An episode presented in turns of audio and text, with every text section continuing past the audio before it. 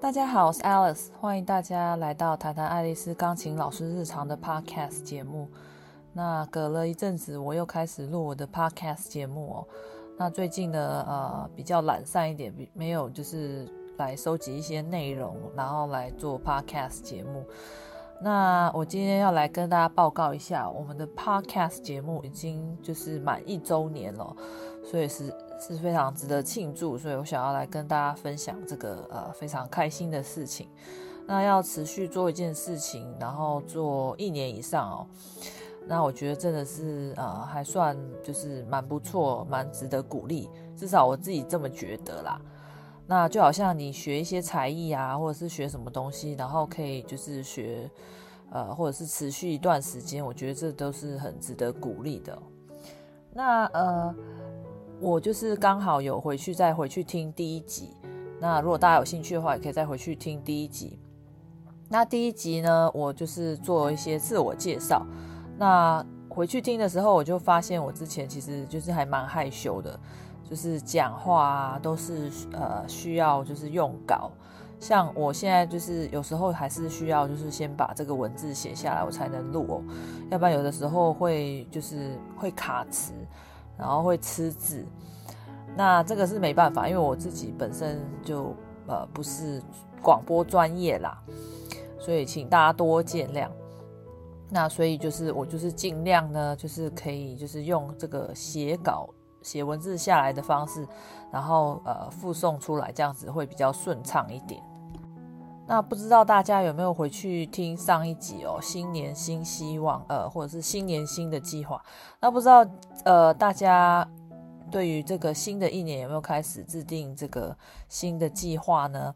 那如果没有的话，也没有关系哦，就是等大家准备好的时候呢，我们再开始也可以，不用急着一时，因为是呃新年的关系，然后就开始这个呃好像一定要找到什么计划啊或目标。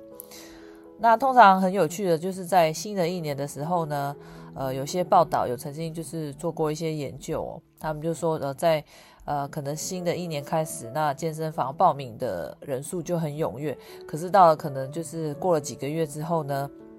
出现在这个健身房的人就开始慢慢变少了。可能有的有些人就是要持续长久的去做一件事情，也是很困难的。那今天这集节目哦，其实有一点像是闲聊，除了就是跟大家分享说我们这个节目已经做了一周年哦，非常值得庆祝，还有鼓励。那除此之外呢，那就是我前一阵子有在我自己的脸书粉丝页有贴，就是一连串的文章，就是有关于这个呃戏骨这个小孩补习的部分哦。那不知道大家有没有去看这个这一项这一系列相关的报道？这个是由这个世界日报所做的哦。那他一一口气好像出了五五篇还是六篇的新闻哦。那其中有一篇就是说，哦，在这个戏谷的有一条街上面都是这个呃补习班，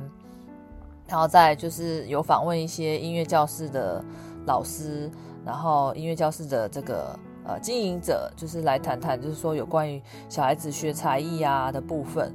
那我在之前的节目里面也有跟大家就是啊、提到，就是有关于这个呃戏谷的小朋友学这个才艺的部分哦。然后还有就是说，呃，我们这个学才艺的状况，那老实说，这边的家长跟小孩就是压力都很大，因为竞争很大嘛。那而且呃，会来到戏谷工作的人，大部分都是呃，算是世界上呃还算蛮厉害的工程师啊，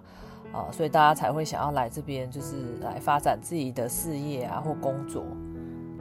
那不管是在工作上，还有就是呃小孩子的学业上面，竞争都很大，所以就是会延伸出来很多问题哦。那就像我之前就是有在我的节目中有提到，就是呃学才艺不一定都是好事，那就是可能也有就是坏处啦。那我有提到就是说哦，可能会压缩到小孩的时间啊，或者是让小孩子感觉压力大。那其实。呃，我觉得可能不止戏骨啦，可能在亚洲就是，呃，大家补习的风气还是很盛，或者是学才艺的部分哦，所以可能不是只有这个呃美国呃加州戏骨这边的的的问题哦。那呃我是觉得说，就是大家可能也不要给自己压力这么大，有时候也要就是想想看自己有没有就是呃这个能力，或者是或者是因为你去补习也是要花很多钱嘛，那不不用说看到就是别人都去补习，然后或者是补才艺你也跟着去，那还是要找到小孩子的兴趣啦。那当然，一开始可能就是让小孩子去多接触一些呃才艺啊，或者是接触一些兴趣也是不错，就是让他们大概知道说，哎，可能他们就是强项在哪里，或者是他们喜欢什么，这样也是可以。但是如果把它就是变成是一个竞争的部分哦，那我觉得大家就是压力都很大。那所以我会建议大家说，呃，在小孩子小的时候，可以让他们先多方尝试兴趣，呃。但是最好不要把这个当做是一个好像比赛啊，或者是呃呃考试的目标。就是最重要还是要先找到小孩子的兴趣，然后再呃或者是找到小孩子的长处，再让他们去好好的培养。呃，不要说呃呃苍蝇一头热，然后全部的才艺都通包。那我之前也跟大家分享过，我曾经就是带小孩子到处去补习啊，补才艺，然后搞到最后我自己就是身体也变得不好。所以我觉得这个大家可能要再衡量一下哦。呃，那最近呢，我又跟那个啊，就是 Jacqueline 又在录一个就是节目哦。那呃是有关于婚内失恋。那婚内失恋是一本书哦。那我觉得在这本书里面呢，它有就是提到一些婚姻的状况哦。那我觉得可能每个人都不一样啦，所以就是呃，大家可能有些人他们觉得，诶，自己的婚姻很好，没有什么问题，那那非常好。但是可能呃，有的时候我们就是走入了家庭，有小孩之后呢，呃，其实夫妻的关系可能就是被隐藏起来。譬如说，可能呃，夫妻之间沟通是有问题的，但是因为有小孩，然后忙于工作，所以呃。夫妻之间的这个呃话题都是围绕在小孩，那可能等到小孩子长大之后呢，就呃只剩下两个人单独相处，就发现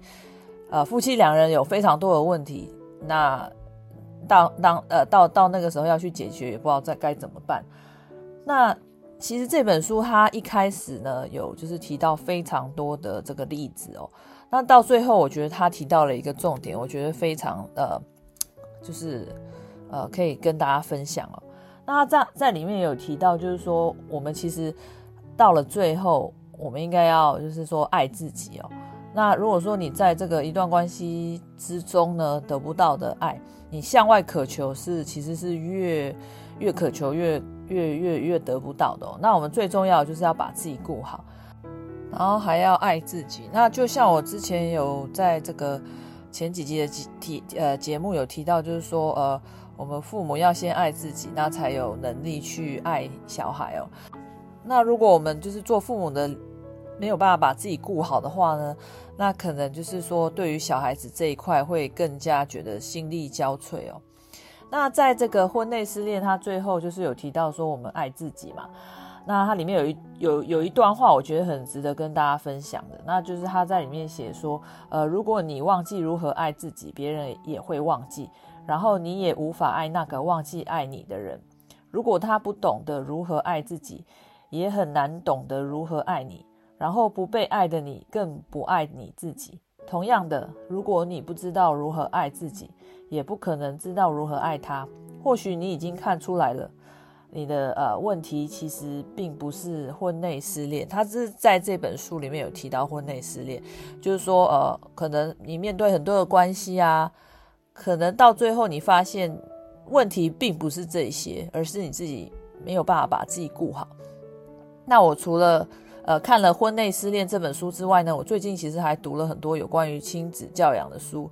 呃，那那呃这其中一本书是那个呃陈志恒智商师的《拥抱刺猬的孩子》，我想我想这本书应该还蛮蛮多人看过的哦。那它里面就是。也是有提到说，我们做父母的，就是要先稳定自己的内心哦，那要呃觉察自己，要爱自己，这样子我们才有能力，才有办法去呃给孩子爱，或者是去帮助孩子。那我觉得就是这些咨商的书，真的到最后他可能提到的重点就是说，我们要先把自己顾好。所以大家呢，呃，如果新的一年呢，你觉得有什么事让你身心疲累啊，或者是觉得有什么坎过不去的？那我觉得大家可以先试试看，先静下心来哦，然后找回自己内心的力量，然后呢，看看自己内心到底想要的是什么，然后对自己好一点，爱自己。譬如说，你想要去哪里呀？你想要做什么样的事情啊？那呃，都可以就是仔细的想想看。那我想，如果说我们可以找回自己内心的力量，可能很多事情就是就可以解决。那当然可能不能完全啦，但是可能我觉得多多少少会有一些帮助。那以上呢，就是我今天的分享哦。那希望对大家有帮助，祝大家新的一年新年快乐，身体健康。那我们下一集再见哦，拜拜。